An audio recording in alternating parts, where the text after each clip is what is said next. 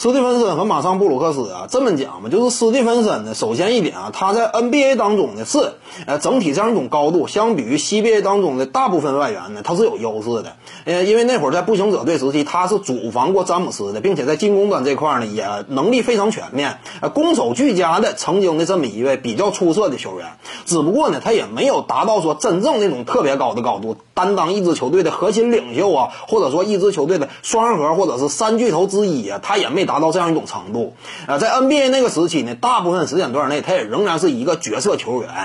我们清楚，马上布鲁克斯啊，他在 NBA 当中呢，那不是说纯粹的龙套，人家也是能够上场的。呃，虽然说呢，整体的这样一种达到的高度呢，比这个史蒂芬森呢，可能说稍微差一点，但是差的没有那么多。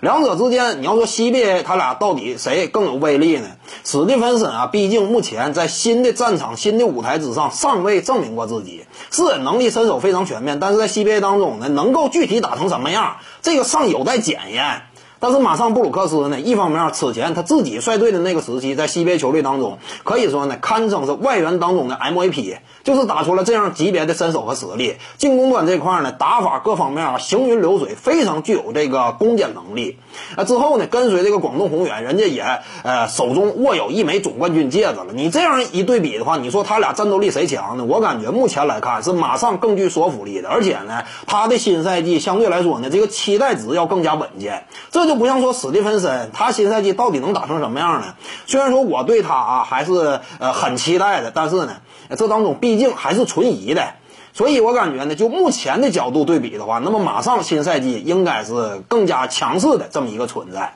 呃，当然史蒂芬森呢，他拥有反超对手的希望。